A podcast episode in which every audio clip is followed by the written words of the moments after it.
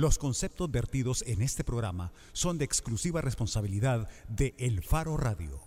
El Faro Radio es gracias a CES Suiza Plan Empresarial. Asegúrate de que tu negocio siga creciendo. ¿Qué tal? Bienvenidos a El Faro Radio después del temblor. Soy Karen Fernández y estoy en compañía de Ricardo Vaquerano, Nelson Rauda y Sergio Arauz.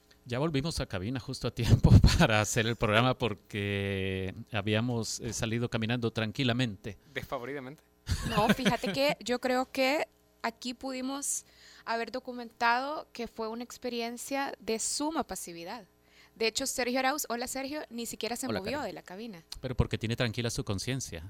No, y porque hice un Ah, no, análisis de riesgo y dije, este, este televisor lo soporto y lo puedo cachar. entonces, El televisor junto con los cuatro pisos que están arriba. ah, pero entonces iba a ser una muerte, no sé, Rápida, quizás. rápida, no sé. Sí, y bueno. como duermo con el alma tranquila.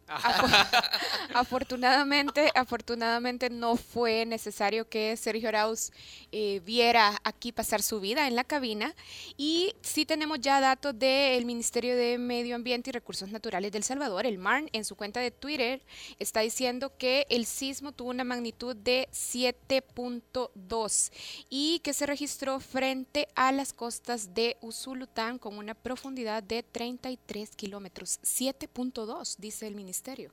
Sí, más fuerte que uno de los dos terremotos de inicios de 2001. Ujú. Bueno, Mucho más fuerte que el terremoto del 10 de octubre de 1986, que fue de 5.4 grados Richter. Posiblemente no la hemos sentido tan violento, tan violento, a pesar de la magnitud que alcanzó, porque la profundidad a que se produjo, el, donde se originó el temblor es eh, bastante, 33 kilómetros abajo de 33 la superficie. kilómetros en las costas de Usulután. Sí. Bueno, Así que si alguien nos está escuchando que lo es en- esté en Oriente, ojalá que nos cuente cómo se sintió allá, porque aquí sí fue bastante prolongado y, y fuerte. sí, muy largo. Bueno, ¿y qué? La magnitud del temblor fue más alta que la nota de la paz de este año. Pero por bastante. cara. Por Mucho más. bastante, sí, sí, definitivamente. Así es que- 5.26. De nuevo sale perdiendo el sistema educativo salvadoreño en el promedio de la prueba PAES. Yo creo realmente que cuando pensamos en la proyección de futuro, imagínense, son pruebas diseñadas por el mismo sistema que educa y el sistema no pasa sus propias pruebas. No, pero, pero yo entiendo que cumple su función.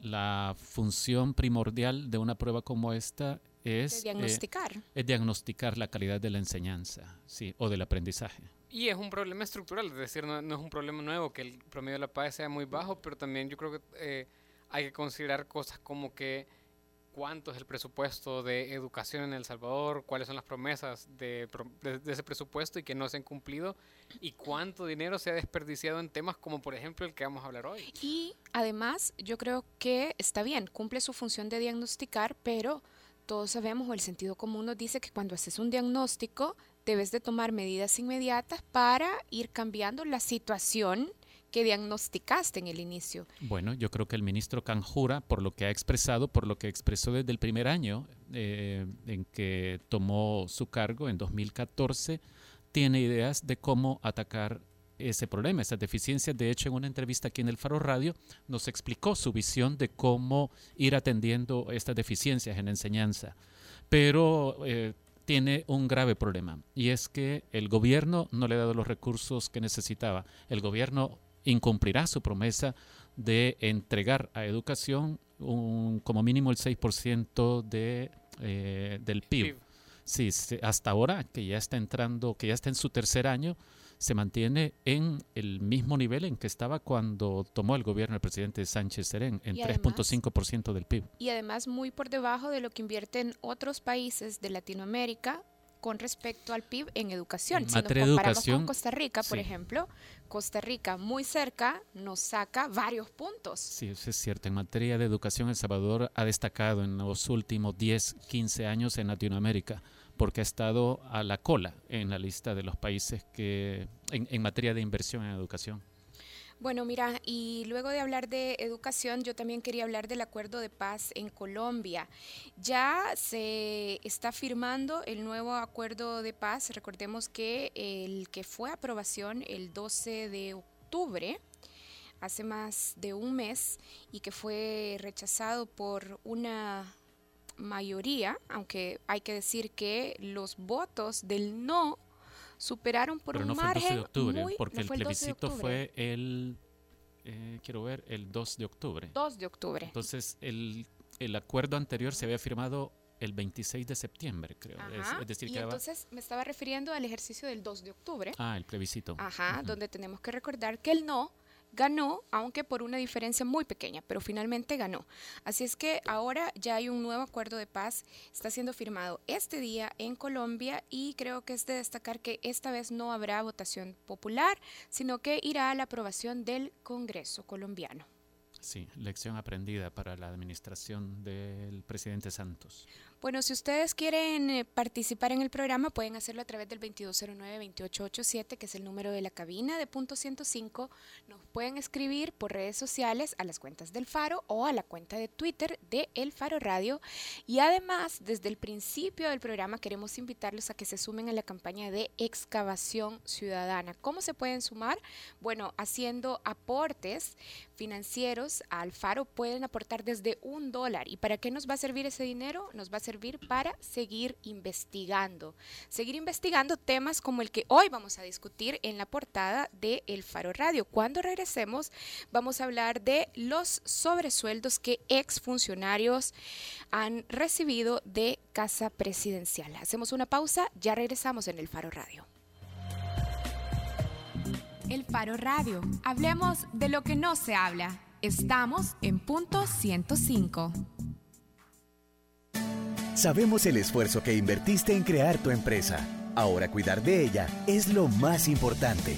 Por eso en ACE Suiza creamos el Plan Empresarial, el seguro para la pequeña y mediana empresa, con el que proteges los bienes de tu negocio y respondes por daños a terceros. Consulta a tu asesor de seguros o llama al 2209-5000. Asegúrate que tu negocio siga creciendo con el Plan Empresarial de ACE Suiza, una empresa Sura. Este sábado 26 de noviembre te esperamos en el concierto contra la corrupción de la excavación ciudadana del Faro. Escucha a artistas salvadoreños como Vibras, Voltar, Sniff, Reburra con Oscar Luna, Diego Cosme y Omnion. Tu entrada financiará investigaciones periodísticas contra la corrupción. Te esperamos en escenario el 26 de noviembre a las 5 pm. Valor de la entrada 10 dólares. Boletos en kioscos de la taquilla Multiplaza y Metrocentro o en lataquilla.net. Apoya la excavación ciudadana del faro.net.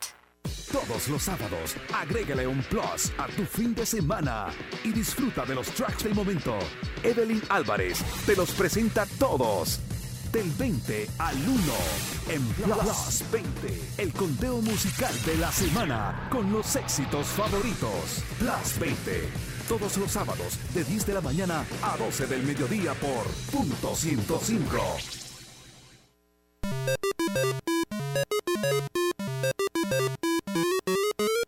Si jugaste Pac-Man en Atari, tu ADN es joven adulto. Punto 105. Solo éxitos.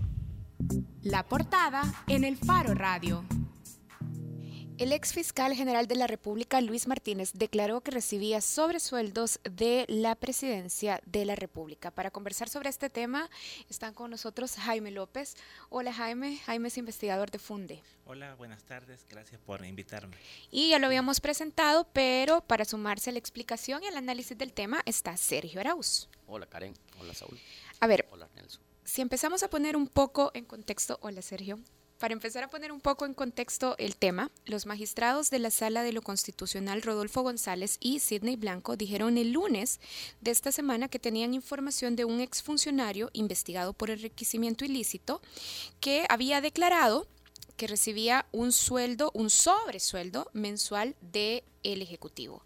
En el Faro además sabemos que el expediente de Luis Martínez, elaborado por la sección de probidad, eh, contiene una declaración del exfiscal donde dice que durante el tiempo que era funcionario público recibió mensualmente un salario adicional de 15 mil dólares. Este pago, por supuesto, eh, era adicional a la remuneración que recibía como titular de la Fiscalía. Sergio, con esta información no podemos todavía afirmar que los magistrados el lunes estaban refiriendo a Luis Martínez, pero podrías profundizar más en lo que dice el informe de la investigación de la sección de probidad sobre el ex fiscal y este sobresueldo que recibía. Sí, eh, lo que sabemos es que ayer por la mañana eh, la Comisión de Ética y Probidad de la Corte Suprema de Justicia, que está integrado por cuatro magistrados, eh, revisó y estudió el expediente eh, de probidad eh, o de un estudio sobre posible enriquecimiento ilícito en contra del ex fiscal general. Y digamos ahí revisaron eh, todo el expediente y en parte del expediente hay una adenda en la que se encuentra básicamente una prueba de descargo del ex fiscal para digamos sustentar o explicarle a probidad de dónde venía eh, o de dónde provenía mucho del dinero que Providad estaba cuestionando. Y el fiscal, el fiscal en su escrito, literalmente, dice que eh, por, su cargo de fiscal general, delegados o personeros de Casa Presidencial que él no identificó, eh, le entregaban entre 10 y 20 mil dólares al mes en los últimos 36 meses o en los 36 meses que él estuvo en, en la gestión y en el cargo de fiscal general. Todo esto consta en el expediente. Eh, ahora en Corte Plena entiendo que estaba agendado este, este tema para la revisión y estudio y posible envío a la cámara a una cámara de lo civil para que ésta haga eh, un juicio de enriquecimiento ilícito como los otros ocho o siete que ya están en una cámara y con una investigación también en la fiscalía. A ver, el ex fiscal Luis Martínez estuvo el primer año y medio de su gestión que coincidía con el último año y medio del expresidente Funes. Y el primer año y medio de gestión de la presidencia Sánchez Serén fue justo el último año y medio de la gestión de Luis Martínez. Es decir, que habría recibido pagos de ambas administraciones. Sí, eh, al leer, eh, digamos, literalmente lo que el fiscal dice, él dice en una primera parte de su defensa que recibía una especie de sobresueldo, dice un sobresueldo, recibió durante 29 meses de la gestión de Mauricio Funes y durante 7 meses de la gestión de Salvador Sánchez Serén. Ahora, hay otra parte eh, en la que él más adelante hace digamos, una enumeración que dice que recibió eh, un dinero entre diciembre de cuando inició su gestión de 2012. Ajá, fue electo en diciembre de 2012. Y eh, hace como, le pone como que Mauricio Funes estuvo gobernando el país hasta diciembre del 2015. Esa creo que es una confusión que él literalmente pone en el expediente, pero al seguir leyendo, él dice eh, que recibió entre, todos los, entre los 36 meses eh, estas cantidades y se establece un promedio de 15 mil dólares al mes o haciendo cuentas mínimas, digamos, eh, recibió un monto global de 360 mil dólares. De hecho, una de las irregularidades es de básicamente 360 mil dólares. A Jaime López lo invitamos porque Queremos aprovecharnos de su ojo de experto. Jaime tiene alrededor de dos décadas investigando asuntos de corrupción y lo sigue haciendo ahora en, en, Funde. Eh, Jaime, por la información que, conocemos hasta ahora sobre los sobresueldos, los llamados sobresueldos, por cierto, nosotros hicimos una publicación eh, de una investigación hace tres años, en 2013 publicamos esto. ¿Qué posibles violaciones a, a leyes eh, se perfilan con esta práctica de, llamar a funcionarios no solamente del Ejecutivo, sino que la información que nosotros tenemos desde hace tres meses, que nos llega a nosotros desde hace tres meses, apunta a que también se entregaba sobresueldos, entre comillas, en billetes de a 100 dólares. Y recuerdo que el presidente del BCR nos decía, pero el BCR no importa billetes de 100 dólares para circulación normal, sino que habría que ver de dónde sale esa plata. Y a, funcionarios a los que también se les dice no vaya a declarar este ingreso, que el fisco no lo sepa, que de entrada sí que eh, posibles violaciones a ley encontrás vos en esta práctica. Eh, la lista es larga. sí, sí. sí. Eh, bueno, primero en el caso de los de los funcionarios, ya que no solo estamos hablando de sobresueldo, realmente estamos hablando de pagos ilegales. En realidad esos no son sobresueldos, son pagos ilegales. Eh, en el caso de los funcionarios, este, en principio se, la Constitución establece que los salarios son fijados por la Asamblea Legislativa. Entonces, en principio hay una violación constitucional y por lo tanto todos esos fondos que se utilizaron para pagar, hacer esos pagos eh, son ilegales. O sea, no tienen ninguna justificación. Entonces se habría este para empezar una todo eso contradice la Constitución. Sí, porque o sea, ningún funcionario puede ganar más de lo que eh, la asamblea determine. Hay una excepción que son los contratos que autoriza la, el Ministerio de Hacienda, porque hay un mecanismo especial para hacer contrataciones temporales, pero no es el caso de los funcionarios, porque los salarios de ellos están establecidos por ley, por eso se llama ley de salarios. Eh, luego de eso, si todo eso es ilegal, pues los ingresos que ellos han percibido este, constituyen en principio enriquecimiento ilícito, este, porque no tienen ninguna justificación eh, legal. Eh, y eh, definitivamente ahí se extiende mucho más allá de eso, porque este, han sido partícipes también de una estructura de lavado de dinero, porque si los pagos se hacen en efectivo precisamente es para esconder el origen del, dinero, ¿verdad? O sea, para borrar la traza ya en la audiencia inicial, por ejemplo en el caso Saca, donde también se está hablando del tema de los sobresueldos, escuchamos a algunos abogados escudarse en el tema de la tradición, de la costumbre, de que esto es una práctica que siempre ha sido así en el Estado salvadoreño, no solo desde los acuerdos de paz, sino mucho antes de eso. ¿Hay algún asidero legal eh, o, estamos hablando específicamente solamente de pagos ilegales? Eh, Fíjate que sí hay, hay eh, de hecho en el caso SACA se está planteando, pero es una ley que en realidad los jueces tienen que descartarla, que es la ley del organismo de inteligencia del Estado.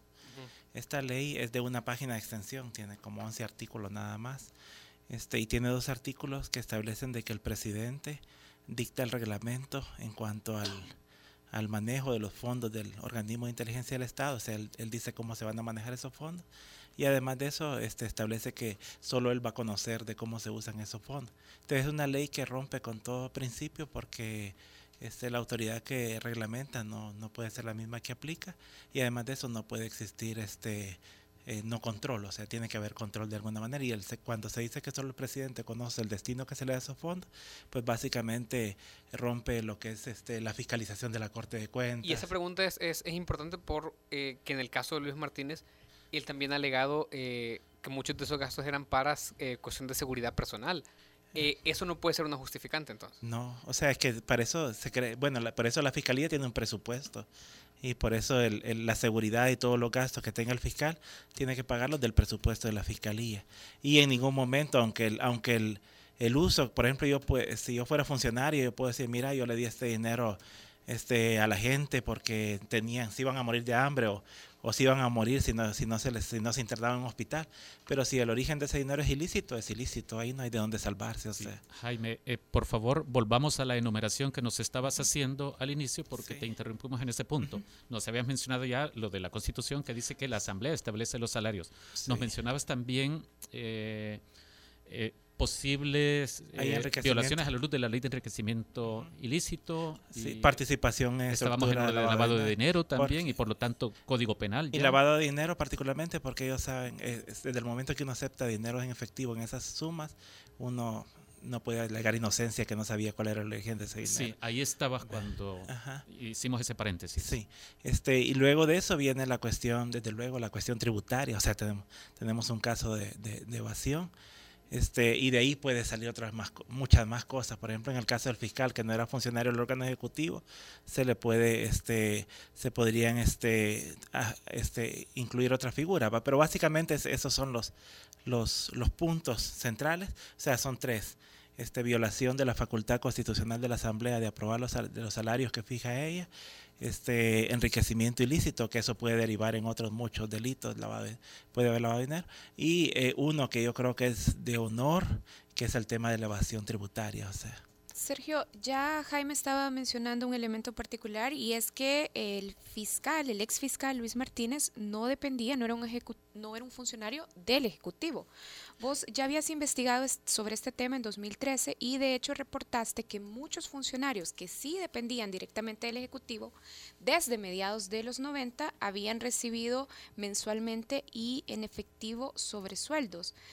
¿Encontraste en ese momento algún caso de un funcionario como Luis Martínez que no dependiera del Ejecutivo? De hecho, este caso, el de Luis Martínez, porque uno, aparte de que él lo está diciendo, es decir, él lo está revelando y está dando algunos detalles porque tiene mucha relación con las declaraciones o lo que le expresaba el ex secretario privado de la presidencia a la sección de probidad también sobre el uso de gastos discrecionales de la partida secreta para eh, básicamente eh, asuntos varios, entre gastos de inteligencia, gastos de, de, pagos a proveedores que estaban ahí. Entonces, este caso eh, es el primero de los que se había estado hablando. De hecho, el abogado ahora de, del expresidente Saca dijo que iba a conocerse al final la lista de destinatarios de, estos fondos. Entonces, yo creo que este caso como puede ser el punto de partida para empezar a conocer otros destinatarios o beneficiarios eh, de estos fondos o de estos sobresueldos. Lo que nosotros documentamos en el 2013, hablamos con una docena de funcionarios, eh, ministros, exministros de diferentes eh, administraciones, ellos nos decían básicamente que era una especie de complemento al salario y nos, nos daban este ejemplo, por ejemplo, un alto ejecutivo de una transnacional tiene un salario de entre 20 y 30 mil dólares eh, y para tratar de ficharlo el gobierno tenía que ser competitivo. Entonces eh, se le ofrecía como un complemento que se le daba en un sobre manila en efectivo y en billetes de a 100, muchas veces se le mandaba a su oficina o el funcionario iba a traerlo a casa presidencial y básicamente la gente con la que hablamos en aquel momento, alguna gente muy sonrojada, dicen, no, sí, es que de alguna forma me obligaron a cometer un ilícito, porque, o sea, porque lo dice Jaime y lo explica muy bien al explicar que lleva intrínseco actos ilegales esto.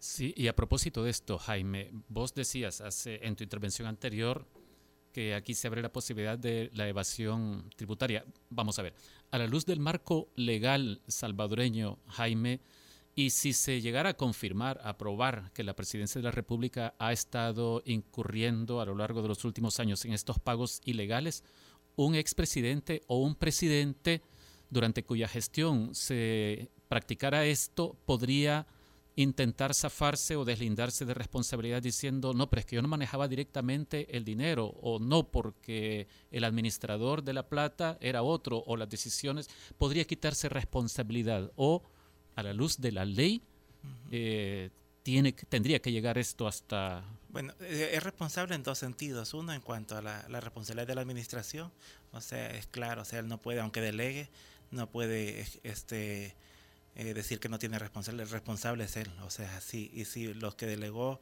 manejaron mal y él no se dio cuenta, igual él tiene que responder. Pero estás hablando de una responsabilidad más de tipo moral, digamos. No, no, no, estamos hablando de responsabilidad patrimonial y responsabilidad penal, o sea, estamos hablando de que, o sea, si las cosas se hicieran en el sentido estricto del derecho, ese dinero tendría que ser repuesto a las arcas del Estado y las personas responsables tendrían que ser procesadas penalmente. Ahora, el problema que enfrentamos este, es que... Eh, eh, eh, quiero que, este, voy a decir algo y eh, puede sonar bien feo, pero lo tengo que decir. Sí, por favor. Este, tendríamos que procesar desde el presidente de la República, toda la, plana de ministros y muchos funcionarios de, seguridad. Estamos hablando de, 60 personas casi del Ejecutivo. ¿Y por qué me atrevo a hacer esa lista? Y es, eso, ¿Por qué me atrevo a hacer esa lista? Porque, este, y eso lo hemos venido mencionando también con, bueno, con Sergio, la inconsistencia que hay en las escalas salariales. Entonces, este, tú revisas, ahorita podemos ir a la página web de la presidencia, bueno, si no lo borran en un ratito, y uno revisa la escala salarial. Este, el presidente de la República gana, ¿cuántos? 5.500. Sí. Luego tenemos a los secretarios, como el secretario de Transparencia, mi amigo Marcos, este, el secretario de Gobernabilidad, este, don Jato, este, ganan 6 mil dólares. Y luego, bueno, el, el funcionario públicamente mejor pagado de la presidencia de la República es el asesor jurídico, este de apellido Portillo, él gana 8 mil dólares. Uno dice, esto es mentira. Luego nos vamos a los ministerios, vamos, este, este, yo documenté eso también hace como, bueno, en el tiempo que tú andabas con eso, eh, fui a preguntar al Ministerio de Hacienda cuánto, por qué el ministro de Hacienda ganaba 3.300 dólares y todos los directores, el director de presupuesto, el director de impuestos internos, el director de, ganaban entre salarios de entre 4.000 y 5.000 dólares. Entonces, en todos los ministerios encontramos el mismo patrón de comportamiento, obras públicas, este, turismo, medio ambiente, eh, salud. Los ministros ganan 3.300 dólares y la planta de gerentes este, o administradores, la gente que depende de él, ganan salarios entre 4.000, 5.000 y en algunos casos más. Entonces esto lleva a inferir Primero, este, lo- obviamente yo no tengo la evidencia, porque la evidencia son como las, las evidencias que necesitamos son como la carta de Luis Martínez, ¿verdad?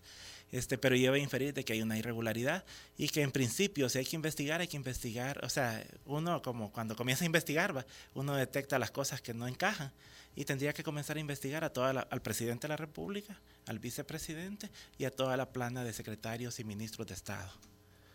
Jaime, veamos el caso entonces del, del ex fiscal Martínez, también a la luz de la ley y a propósito de lo que nos acabas de mencionar. Eh, ¿Qué hay que decir sobre él y sobre las declaraciones que él aporta en el expediente de, de probidad y con estos detalles que nos mencionaba Sergio, tomando en cuenta que él por su cargo era el garante de la legalidad? Sí. Es decir, ¿qué es, podés comentarnos vos sobre el caso de Luis Martínez? Yo creo que eso ni siquiera está previsto en la tipificado, porque realmente es, es como una cosa de traición, este, traición a la patria, digamos. O sea, creo que eso ni siquiera está concebido, que eso puede O sea, eso es totalmente contrario a su Rompe la función básica. rompe la independencia de poderes, rompe al mandato que recibió de ¿Por qué parte rompe de la la, independencia de poderes? Porque el- un principio básico del Ministerio Público y otras instituciones como la Corte de Cuentas, y, y así lo establece la Constitución con claridad, es que son independientes del órgano ejecutivo. Sí. Por lo tanto, no pueden Y aquí había una clara dependencia pecuniaria. eh, una clara dependencia este, ilegal, delincuencial. Sí. Está participando a través de Twitter Emilio Orellana. Emi dice, otra figura que se podría configurar es la de cohecho propio, hablando de los delitos atribuibles a aceptar el pago y gestionar también el pago de sobresueldos. Emi está hablando como abogado. Pero Eh, pero vos nos podés precisar eso de cohecho propio antes de ir al corte, Jaime. Se, se- se refiere a la extracción de dinero de, de las arcas del Estado y entonces en este caso es responsable tanto el, el- el que lo extrae como el que lo recibe. Efectivamente es una figura que puede aplicar. Bueno, gracias a todos los que están participando a través de redes sociales. Recuerden que ustedes también pueden enviar su opinión a través de la cuenta de Twitter arroba el faro radio. Hacemos una pausa, ya regresamos. El Faro Radio. Hablemos de lo que no se habla. Estamos en punto 105. Tenemos el respaldo que necesitas para asegurar tu inversión. En ACE Suiza, pensando en la pequeña y mediana empresa, creamos el nuevo Plan Empresarial para proteger con un solo seguro los bienes de tu negocio y responder por daños a terceros. No requiere inspección y se gestiona electrónicamente. Consulta a tu asesor de seguros o llama al 2209-5000. Asegúrate que tu negocio siga creciendo con el Plan Empresarial de ACE Suiza, una empresa Sura.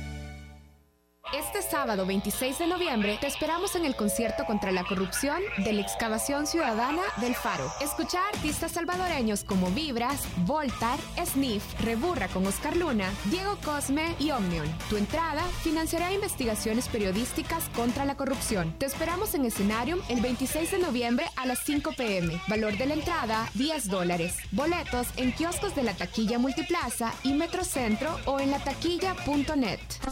Apoya la excavación ciudadana del faro.net. Sabemos el esfuerzo que invertiste en crear tu empresa. Ahora cuidar de ella es lo más importante. Por eso en ACE Suiza creamos el Plan Empresarial, el seguro para la pequeña y mediana empresa, con el que proteges los bienes de tu negocio y respondes por daños a terceros. Consulta a tu asesor de seguros o llama al 2209 5000. Asegúrate que tu negocio siga creciendo con el Plan Empresarial de ACE Suiza, una empresa Sura.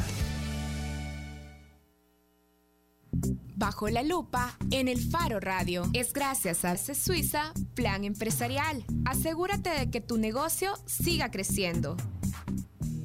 Estamos de regreso en el Faro Radio. Hoy conversamos sobre el caso del ex fiscal Luis Martínez, quien habría declarado a la sección de probidad de la Corte Suprema de Justicia que recibió sobresueldos de la presidencia de la República. Y conversando con nosotros sobre ese tema están Jaime López, investigador de Funde, y además Sergio Arauz, periodista del Faro. Bueno, solo quiero hacer una precisión, Karen, respecto de lo que acabas de decir. ¿Quién habría declarado? No, en realidad sí Declaró, lo declaró. declaró. Sí, no, no es que tuvo la oportunidad y al final no lo hizo. Sí declaró eh, a probidad eso. Declaró consta y en así consta en el, en el informe de la sección de probidad como Lo que pasa es que hay que hacer un- Sergio. unas aclaraciones. Sí, de hecho, él en principio, a Providad le hace un señalamiento porque Providad le dice cómo pagó ciertas deudas. Entonces, él para decir que tenía la suficiente capacidad económica, financiera para redimir deudas, eh, respondió básicamente que eh, tenía un salario o un sobresueldo. De hecho, dijo, él habla específicamente de como un sobresueldo y esta era una situación que no me pareció ilógica en tanto el origen, la permanencia en las entregas y sobre todo que sucedió durante la transición de dos regímenes diferentes sin interrupción. O sea, él básicamente dice, Ya, es- Y- esto último es bien interesante, esto último que acabas de mencionar, que él declaró a probidad, que lo que lo terminó de convencer de que eso no era ilegal es que cuando llegó el nuevo gobierno siguieron pagándole eso. O sea que pasó todos los meses anteriores eh, pensando a, a saber si esto es ilegal, pero, pero lo estoy recibiendo. Y decir, también hay otro punto interesante que él declara eh, y le explica a Providad cuando justifica que recibía entre 10 y 20 mil dólares. Eh, y es que dice que someramente un personero que no menciona o personeros de Casa Pres de Casa Presidencial le explicaron que esto era una especie de concesión inherente al cargo. O sea, o sea pero yo lo que digo, o sea, aquí hay eh, Al- lo que él declara al cargo de fiscal de la son presidencia. como var- sí, abre varias líneas de investigación. Uno, ¿cómo es que puede llegar alguien de casa presidencial a decirte, Nelson Rauda, de a partir de ahora queremos eh, darte este apoyo? Por, Y sea, esto es normal. o sea, y no le pedís una identificación y quién lo manda y de dónde viene y por qué me entrega tanto dinero en efectivo. No sé, son preguntas que... Solo quiero hacer una precisión y, volver con una pregunta para Jaime. Eh, a ver, el, el caso de Luis Martínez, nosotros ya teníamos indicios de enriquecimiento ilícito antes de que se, de que se abriera un- una investigación de parte de Providad, porque sabemos que pagó inexplicablemente una deuda de alrededor de 175 mil dólares en sus primeros tres meses de gestión, cuando en la nómina de su salario solo ganaba 4 mil dólares, y eso es lo que está declarado Providad. Además, Luis Martínez no sé si decir si mintió, pero por lo menos eh, ocultó sus deudas a probidad en su declaración patrimonial de inicio. Es decir, estamos hablando de una persona que ha hecho cosas muy extrañas y que debe dar eh, cuentas bien firmes eh, respecto a, su, patrimonio y que ahora no, sé con qué fin está revelando esta, estra- esta estrategia, pero aún así no justifica o, o por lo menos esta deuda de 175 mil dólares que pagó, que arrastraba desde 7 años y la pagó en los primeros tres meses, no se justifica solo con los sobresueldos, porque si los sobresueldos son en promedio 15 mil al mes, eso, los primeros tres meses son 45 mil y aún así no te alcanza. Entonces, hay mucho que Luis Martínez no nos está explicando.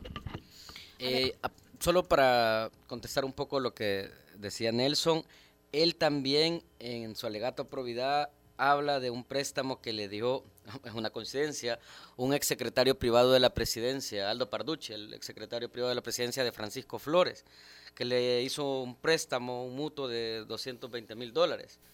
Eh, de hecho, al, al parecer Providad hace sus propias indagaciones y dice, eh, lo que aquí dice es que fueron 200 mil, no 220 mil. O sea, también aparece eso en el informe.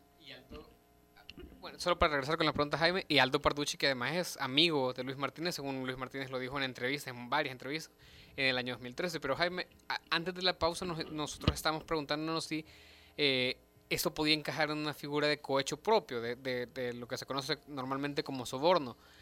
Aunque eso, eh, según entiendo yo, necesita otras características para, para, para, llegar a hacerlo. Sí, porque efectivamente, porque por ejemplo se tiene que demostrar que se, alteró una decisión, tiene que demostrarse el, daño y tiene que también trazarse la ruta del, del dinero, lo cual en este caso eh, posiblemente hay una dificultad inicial que en la medida que el dinero se convierte en efectivo, eh, puede ser difícil sostener ante un juez de que el mismo dinero que salió de la presidencia es el mismo que recibió en este caso el fiscal. Pero precisamente, o sea, digamos, efectivamente la investigación tiene complejidades, pero este, los puntos de entrada sí yo creo que están, se están aclarando. Y el punto de entrada es uno, eh, la investigación por el lado de receptores de dinero, como el caso del exfiscal Luis Martínez, y por el otro, que la verdad que esperaríamos que la Fiscalía tome medidas de inmediato, que la, la, la, investigación por el lado de donde ha estado saliendo el dinero.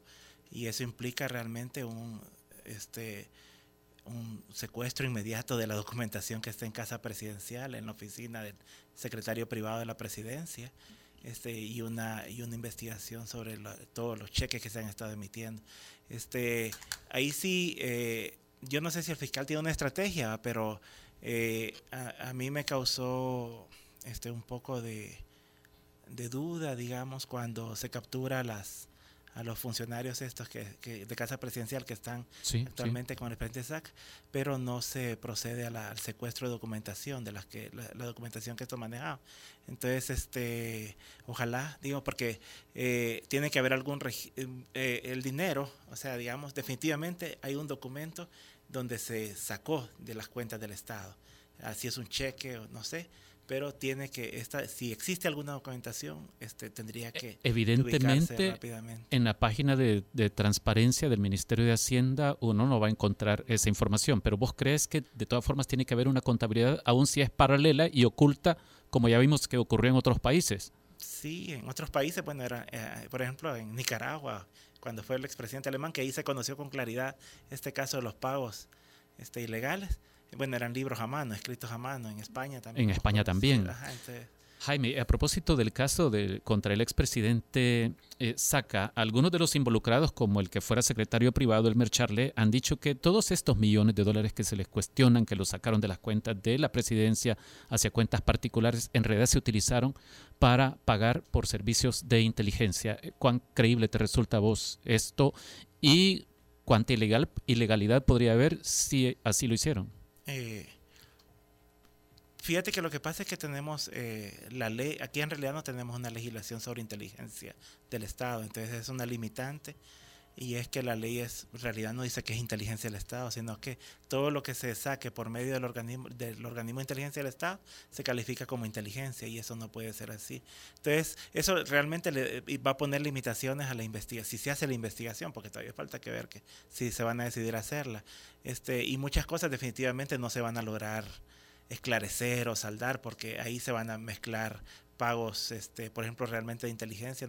Y de ahí el otro punto que es fundamental, o sea, digamos, hemos mencionado dos, uno es la recuperación patrimonial, es decir, recuperación del dinero, las investigaciones que pueden ser penal, y luego definitivamente hay que hacer el cambio de la ley, y una ley que hay que cambiar de inmediato, la ley del organismo de inteligencia del Estado. Este, pagos de inteligencia realmente solo se reconocen como legítimos tres. Eh, uno es pago a informantes que tienen un límite, tienen ciertas características para. El segundo es protección de testigos y el tercer pago es operaciones encubiertas en materia de seguridad pública. Entonces, este, en realidad tenemos que eh, abordar también el tema de las reglas institucionales y uno es crear una verdadera ley de inteligencia del Estado o una regulación adecuada de fondos secretos. Jaime, para terminar la entrevista, Marcos Rodríguez ha sido ya secretario de Transparencia y Anticorrupción durante siete años. ¿Cuánto dirías que ha hecho o que se ha avanzado de verdad en cerrar el espacio para todas estas prácticas poco transparentes y evitar estos mecanismos recurrentes desde los 90 de sobresueldos, por ejemplo, o negociaciones de pagos ilegales y sin registros oficiales? Mira, yo creo que este no, no, me gustaría hacer un balance de marcos, pero sí señalar una cosa. Este, eh, no se puede ser secretario de transparencia sin investigar la casa. Y definitivamente en estos años este, no quiso investigar la casa ni quiso meterse en problemas. Entonces él creo que hizo cosas muy buenas hacia afuera, abrir oficinas de información, este ahora lo que está haciendo con las casas de la cultura, pero él nunca ha querido tocar casa presidencial y eso quizás vaya a ser su condena, o sea, porque definitivamente si él ha conocido, yo creo que ha conocido, este, realmente vamos a estar ante un caso de encubrimiento por parte del secretario de Transparencia. Jaime, ¿y qué dirías si sí quisieras hacer un balance del trabajo de Marco Rodríguez?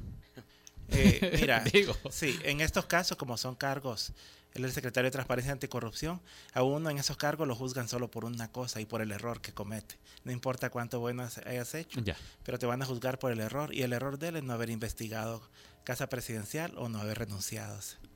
Bueno, ya tenemos que, cerrar, pero Sergio, muy, muy rápido. Solo porque se mencionó que Casa Presidencial debería tener algún registro de este tipo de pagos. Eh, en este expediente de probidad sobre el caso de Luis Martínez, Casa Presidencial responde a, la sección de probidad que no existe registro y que, que quisieron una verificación en sus libros, en la gerencia administrativa de, la Secretaría de la Presidencia, no sé cuál, la Secretaría Jurídica fue la que hizo eh, la petición de información a, la, a una de las gerencias de la Secretaría Privada de la Presidencia y esta responde que no existen registros. Entonces, hay que ver porque ya se ha respondido de esta forma en la presidencia y después se ha determinado de que sí existían algún registro. Entonces, eh, yo creo que es la tarea del fiscal la que, la, que tiene, la que tenemos que esperar. Y tenemos una llamada telefónica, si es que todavía no cerramos. Ronald López. Hola, Ronald. Hola, Karencita, ¿cómo estás? Gusto escucharles a todos. Sí, adelante, Ronald. Quería, quería no sé, preguntarles lo que piensan, digamos.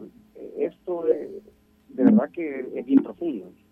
Entonces yo siento que los niños no han querido cambiar el sistema porque no les conviene. Entonces, todos estos casos de la, de la partida secreta vienen siendo mecanismos o formas que ellos no han venido haciendo desde gobiernos anteriores. ¿Ustedes creen que, que realmente habría la voluntad de parte de ellos para, para hacer todos estos cambios? O sea, yo lo veo bien lejano, pues porque como entre ellos mismos se cubren. Sí, eh, casi no te escuchamos, Ronald. Se va debilitando tu voz. bueno. Aló. Bueno, bueno, pero, pero más o menos alcanzamos a, escuchar que, eh, vaya, su planteamiento es este. Si lo han estado haciendo varios gobiernos sucesivos, en realidad creemos nosotros que puedan proceder a hacer una investigación creíble y rigurosa en este caso. Jaime. En ningún país ha sido una investigación completa. Han caído figuras importantes, eh, las que tienen que caer, pero definitivamente quedan muchas figuras que no son tocadas. Este, esto en realidad, eh, aunque eh, tenemos el problema con la ley, pero en realidad, si uno revisa la historia, particularmente de los países latinoamericanos, ha sido un patrón de que este, se, se manejan estos pagos. Eh, en realidad, en Latinoamérica lo que se le llama gobernabilidad ha sido hacer pagos ilegales. Y ha llegado el momento en que esos pagos pues, se han tratado de institucionalizar. Y nosotros, lamentablemente, como estamos tan atrasados en muchas cosas, hasta este momento están saliendo esas cosas a luz. Bueno, muchas gracias, Jaime. Gracias a los dos, a Jaime López, investigador de Funde, y a Sergio Arauz, periodista del Faro. Y a Ronald, que nos hizo esta llamada ya para cerrar este bloque. Hacemos una pausa y ya regresamos. Bajo la lupa en el Faro Radio. Fue gracias a C Suiza Plan Empresarial. Asegúrate de que tu negocio siga creciendo. El Faro Radio. Hablemos de lo que no se habla. Estamos en punto 105 tenemos el respaldo que necesitas para asegurar tu inversión. En ACE Suiza, pensando en la pequeña y mediana empresa, creamos el nuevo Plan Empresarial para proteger con un solo seguro los bienes de tu negocio y responder por daños a terceros. No requiere inspección y se gestiona electrónicamente. Consulta a tu asesor de seguros o llama al 2209-5000. Asegúrate que tu negocio siga creciendo con el Plan Empresarial de ACE Suiza, una empresa Sura. Este sábado 26 de noviembre te esperamos en el concierto contra la corrupción de la excavación ciudadana del Faro. Escucha a artistas salvadoreños como Vibras, Voltar, Sniff, Reburra con Oscar Luna, Diego Cosme y Omnion. Tu entrada financiará investigaciones periodísticas contra la corrupción. Te esperamos en Escenarium el 26 de noviembre a las 5 pm. Valor de la entrada 10 dólares. Boletos en kioscos de la taquilla Multiplaza y Metrocentro o en la taquilla.net. La excavación ciudadana del faro.net. Al cierre es noticias, reportes de tráfico, entrevistas, música, salud, tecnología y más. Al cierre, tu revista informativa de la tarde. Escúchala de lunes a viernes de 5.30 a 7 de la noche en las voces de Marielo Saquino y Mario Pacheco. Solo aquí en punto 105. Sabemos el esfuerzo que invertiste en crear tu empresa. Ahora cuidar de ella es lo más importante. Por eso en ACE Suiza creamos el Plan Empresarial, el seguro para la pequeña y mediana empresa, con el que proteges los bienes de tu negocio y respondes por daños a terceros. Consulta a tu asesor de seguros o llama al 2209-5000. Asegúrate que tu negocio siga creciendo con el Plan Empresarial de ACE Suiza, una empresa Sura. Si de pequeña viste Candy Candy, tu ADN es joven adulto. Si me buscas, tú a mí. Punto 105. Solo éxitos. La contraportada en el Faro Radio. En el Faro tenemos ya varias semanas de estarlos invitando a que se unan a nuestro proyecto de excavación ciudadana, un proyecto en el que buscamos que ustedes hagan aportes monetarios que nos permitan seguir investigando contra la corrupción que frena el desarrollo de este país. Así es que ustedes pueden entrar a la página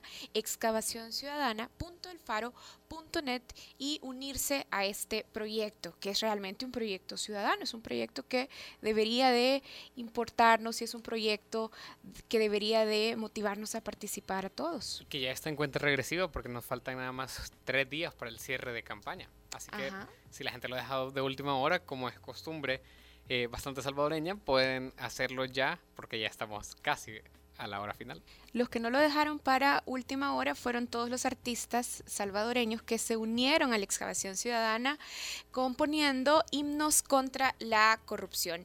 Y una de las bandas que participó en este proyecto es Cartas a Felice y ahora está con nosotros Ricardo Santos Arbizu Chiqui, que compuso con su banda, con el resto de los Cartas, Serenata. Hola Chiqui. Hola, hola, ¿cómo están? Bien, Chiqui, ¿por qué no nos contás un poquito sobre Serenata? Yo quisiera preguntarte si ya Cartas había hecho antes de esta composición eh, un proyecto o sí, un proyecto o una composición que estuviera buscando denunciar corrupción. Fíjate que esa canción, bueno, para empezar, los cinco que somos de la banda somos de edades diferentes, entonces toda esta situación que el país ha vivido en los últimos años tenemos diferentes puntos de vista. Eh, el más joven de nosotros, Ricardo Clement, tiene 16 años, entonces la opinión que él pueda tener respecto a este tema de, de corrupción es bastante diferente a la que tiene José, que tiene 33 años. O a otras denuncias sociales. otras denuncias sociales. Entonces, sí fue súper interesante eh, desde que empezó esta, esta cosa. O sea, lo primero que nos sentamos todo fue, eh, para vos, ¿qué es corrupción? O sea, vos, Ricardo Clement, ¿qué es cor- corrupción? Para vos, David. Entonces, así empezamos a ver como esos puntos comunes ¿Y qué, de- qué conceptuales. decían? ¿Cómo definían corrupción los Sí, diferentes contanos sobre miembros ese del debate grupo?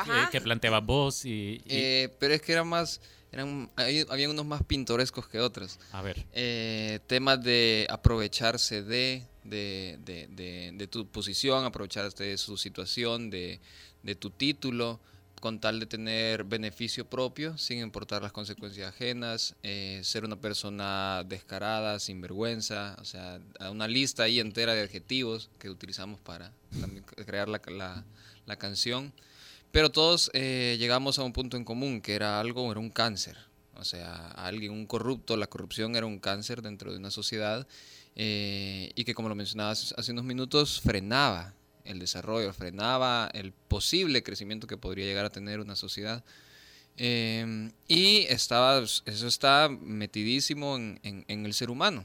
O sea, eso no es de que alguien voy a estudiar para ser corrupto o me vas a enseñar, sino que eh, le sale de su corazón, de sus entrañas y, la inconsciencia se convierte en, en- el día a día y mientras salga ganando, pues esa persona va a seguir así y, y, y per se. Entonces es como un comportamiento ya de esa persona. Así Sobre lo todo si el sentimos sistema político e institucional Lo también permite. lo permite y lo esconde. Ujú, Exacto. Entonces son un montón de condiciones favorables. Es como que se te moje una tela y la dejas en el jardín y eventualmente va a estar con moho. Con moho.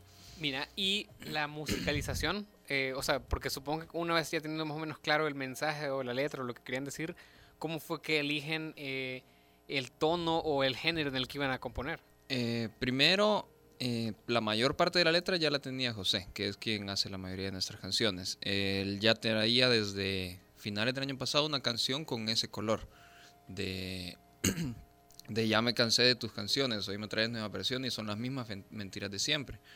El, cuerpo de la canción ya estaba. Entonces cuando salió este proyecto fue como, hey, aquí podemos usar esta canción que estaba ahí en, en la listita de, de las cosas por hacer. Y nosotros desde este año estamos probando cosas un poco más norteñas. O sea, la canción es, es bastante diferente al- al- a, los, Sí. a los toques de swing que habíamos hecho en Mango Swing o al folk que habíamos hecho en Parque Infantil. Entonces, es un experimento más que hicimos. A todos nos gustó y no es de que la banda se va a ir para allá, simplemente probamos por ese lado, nos gustó lo que iba saliendo y de ahí nació Serenata. ¿Y cómo les ha salido? O sea, es decir, ¿cu- ¿cuál ha sido la reacción de la gente? Porque a mí, es la primera vez que yo escuché la canción, me pareció una canción muy dedicable a, a- a ciertos personajes en Sí, específico. esa es la idea. Eh, musicalmente sí hay op- opiniones así mezcladas de, hey, eso no suena a Carta de Felices. O sea, alguien de entrada es como que raro. Es, no, cuando me dicen Carta de Felices no es eso lo que me imagino, eso es un hecho. Pero también hay mucha gente que sí, que lo siente, eso como te dedico esta canción a vos y le pone ahí nombre y apellido, porque nuestra idea de la canción también era, estamos hartos de esto. Eh, si nosotros queremos gritar esto, la gente puede gritar esto. Eh, no podemos seguir ocultando de que eso está pasando. Pues. Ricardo, y contanos esto. eh, de seguro que la fuente esencial de inspiración para escribir, para componer Serenata, no es una cosa abstracta de corrupción, sino que está motivada por casos concretos. ¿Cuáles dirías vos que fueron los casos concretos Hay un específicos renglón- que tenían en mente cuando estaban eh, rabiosos componiendo Sí. esto? Hay un renglón de, de- de una estrofa que dice, nos sembraste tus funestas flores. Ajá. Estamos hablando de los ¿Eso dos qué presidentes. significa? Tus Ya. funestas flores. O se están hablando De del dos. expresidente Funes y del expresidente Flores. Así es. Es parte de lo que se ha sembrado en esta sociedad y los problemas que estamos teniendo. Yo- y también yo vi eh, un tuit de ustedes eh, con una frase de la canción cuando fue capturado también el expresidente Saca. Creo que Sí, la pero eso sucedió después. O sea, al final de nuestra canción nosotros decimos qué bonito verte grande en las portadas, todo triste y con las manos amarradas. Y es algo que sucedió después. Sí. Entonces, eh, nuestro sentimiento es ese, como estamos tan cansados de esto que realmente nos viene a alegrar esa desgracia. Porque eso es algo que no se le desea a nadie, pero estamos tan enfermos con esta situación que hoy decimos qué bonito es verte así, la gente lo celebra y- y lo que sea. Serenata es una canción más de despecho o más de ruptura. Mm, si esas dos son las opciones, es más de ruptura. Más de ruptura, más que de despecho. Más Porque que de el despecho resentimiento es- ya, es- bueno, ya estuvo. Ajá. Entonces nosotros ya no podemos solo quedarnos en el ya estuvo. Tenemos 15 años en el ya estuvo. Ok. Bueno, si ustedes quieren escuchar la canción, lo que tienen que hacer es entrar a la página excavacionciudadana.elfaro.net y ahí pueden hacer dos cosas.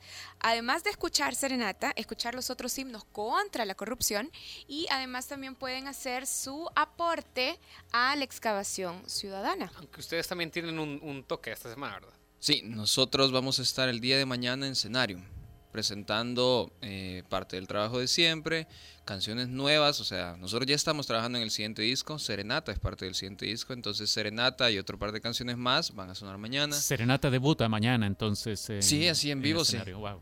Eh, y vamos a, a- a estrenar un video también de una canción del disco pasado. ¿Cuáles son las generales? ¿Cuánto vale? ¿A qué horas? Eh, cuesta 10 dólares la entrada eh, en preventa. Eh, bueno, son 12 con, la, con el cargo de boletería y 15 dólares el día del evento, también con cargo de boletería. Esto será mañana en Cenarium a las 8 de la noche. ¿Y dónde compramos los boletos? Eh, los boletos están a la venta en los puntos de la taquilla, kioscos en Metrocentro, Multiplaza y en la tienda en línea. Ajá, en la taquilla.net. Así es, la taquilla.net. Y lo chivo de estos datos que ya nos dio Ricardo es que también en esos mismos lugares pueden comprar la entrada para la fiesta de cierre de la campaña de excavación ciudadana. Porque el sábado 26 a las 5 de la tarde en Escenarium vamos a estar reunidos con otras bandas salvadoreñas que se unieron a componer himnos contra la corrupción. Así es que lleguen. Será una maratón 5 contra la, corrupción. Sí. Y el valor de la entrada es 10 dólares. ¿Y para qué nos van a servir esos 10 dólares? Suman también a lo que hemos estado eh, recaudando en esta campaña. Y además tengo otra invitación, no, no solo era la de la fiesta. Hoy, jueves 24 a las 6 de la tarde, en el edificio ICAS de la UCA, tenemos un conversatorio. Las muertes que se esconden tras las cifras oficiales. Así es que ojalá que puedan llegar. Vamos a estar conversando con Verónica Reina, que es psicóloga y coordinadora del área de derechos humanos del Servicio Social Pasionista. También va a estar Adrián Berman, que es investigador del Departamento de Sociología y Ciencias Políticas de la UCA. Va a estar Juan José Martínez Dawison, que es antropólogo, y Roberto Valencia, periodista del Faro. Hoy a las 6 de la tarde. Ok. Bueno, gracias Chiqui por acompañarnos. Bueno, gracias a ustedes por la invitación y gente, lleguen a los eventos, apoyen. Ajá, lleguen y súmense. Todavía pueden aportar a través de la página excavacionciudadana.elfaro.net. Nos vamos y nos vamos con Serenata de Cartas a Felice. Gracias a Sergio, gracias Nelson, gracias Ricardo y gracias a ustedes.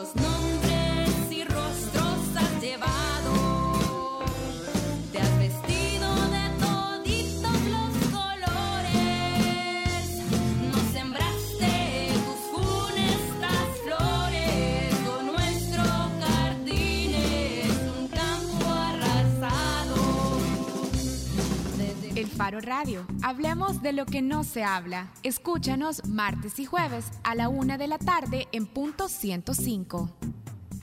El Faro Radio fue gracias a C Suiza Plan Empresarial. Asegúrate de que tu negocio siga creciendo. Los conceptos vertidos en este programa fueron de exclusiva responsabilidad de El Faro Radio.